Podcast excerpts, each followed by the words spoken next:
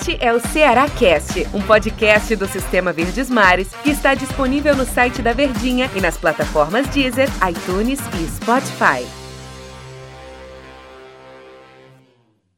Olá, amigo ligado no Ceará Cast.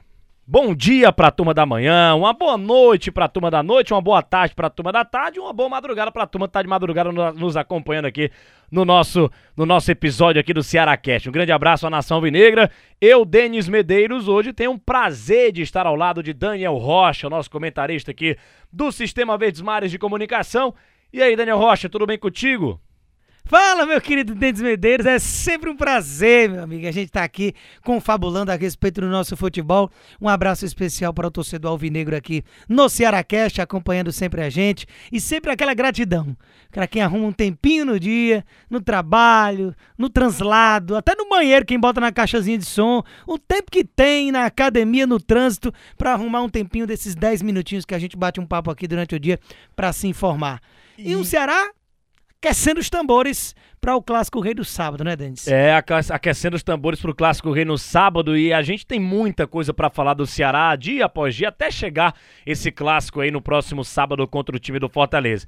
E o que o torcedor do Ceará já tá sabendo é que as duas principais contratações da temporada, o Speed Mendonça o Steven Mendonça, né? Porque a gente fala Speed por conta da velocidade dele, o apelido, o apelido dele.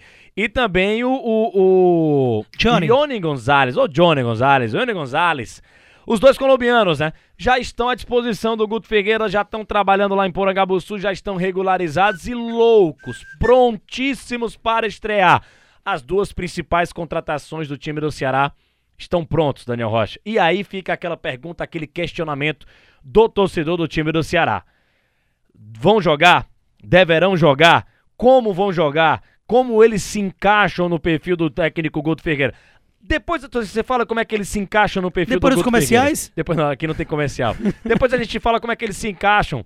No, eles se encaixam no, no, no perfil de jogo de transição do técnico Guto Ferreira.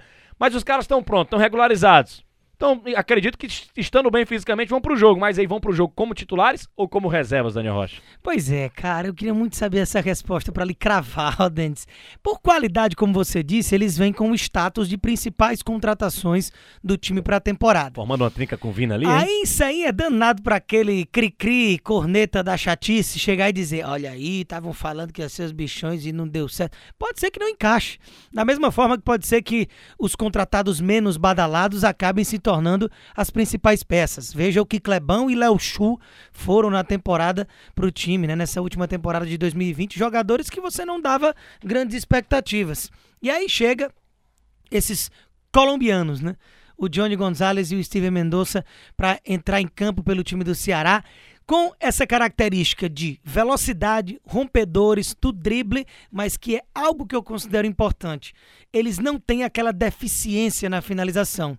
Se você colocar os titulares do Ceará nas pontas, você tinha um. Lá atrás se pensava em Leandro Carvalho, antes do Leandro acabar total de, de conseguir jogar e virar uma peça descartável do time. O próprio Léo Chu, Rick, Matheus Gonçalves, até mesmo Lima, não é um exímio finalizador, apesar de fazer ali uns golaços de vez em quando. Então, assim, eu vejo esses dois com características de finalização bem melhores do que os pontas que o Ceará vinha costumando ter. Então, eles conseguem alinhar aquela, aquela condição de abrir espaço na velocidade, de romper a marcação, de qualidade na recomposição, mas também sabem fazer gols. Então eles se adequam bastante em tese, ao que o Guto tem costumado aplicar de ideia de futebol, utilizando sempre esses extremas, com um cara mais centralizado, seja ele um centroavante mais fixo, como pode ser o Jael, onde um pouco mais de movimentação, como é o Viseu,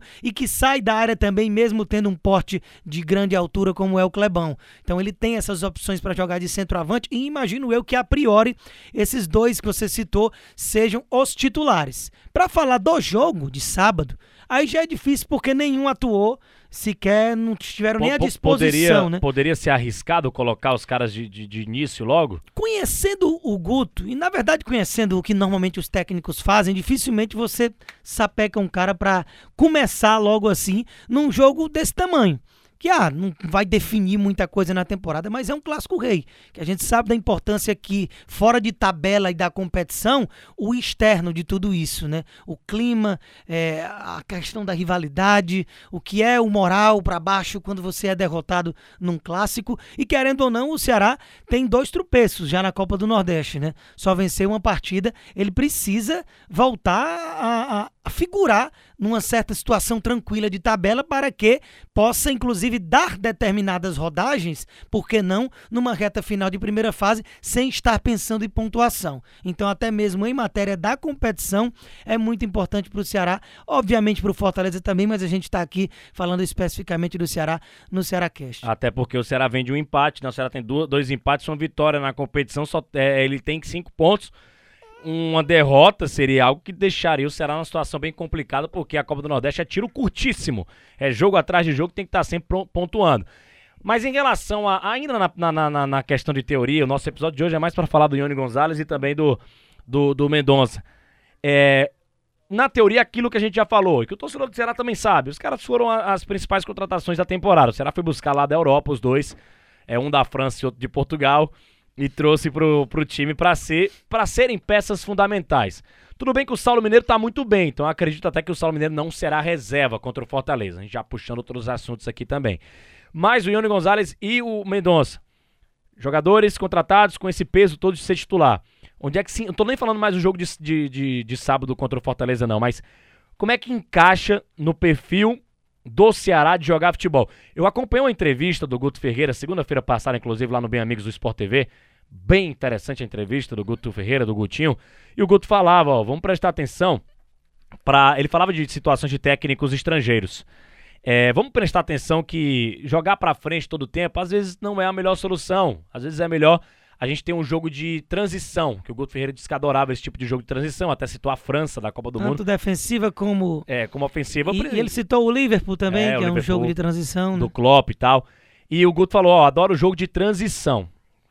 Imagino com os pontas e tal, roubando bola no contra-ataque e puxando contra, roubando bola e puxando Velocidade, que em poucos passes você chega no gol. Inclusive Isso. foi uma característica do Ceará que se eu não me engano foi o terceiro time pois. do Brasil na temporada que menos passes dava, toques dava na bola até chegar e a uma foi... finalização ao gol adversário. Né? E foi assim que ganhou a Copa do Nordeste. A gente vai lembrar que foi exatamente dessa maneira.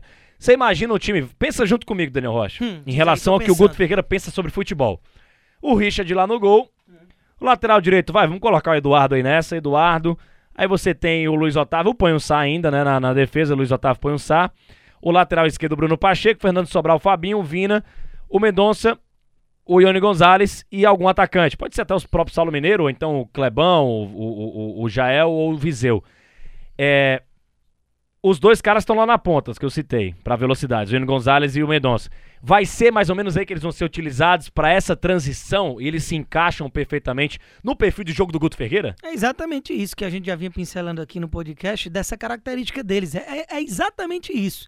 São jogadores de velocidade, jogadores que colocam a bola na frente, mas também têm a qualidade do drible, não só a velocidade de ser um velocista, mas porque são caras habilidosos com velocidade.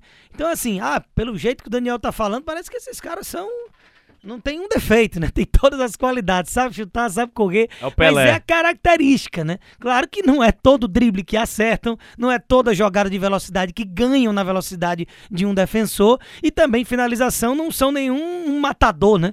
Então, naturalmente, eu tô querendo dizer que as características deles se adequam muito ao que pensa o Guto. E isso aí não é para menos. São jogadores que passaram pelo crivo do treinador, que a diretoria traz pensando no trabalho daquele treinador, que houve a manutenção. Inclusive, o Guto tem, vai batendo marcas de longevidade aí, que deveria ser algo normal, mas infelizmente no time do Ceará.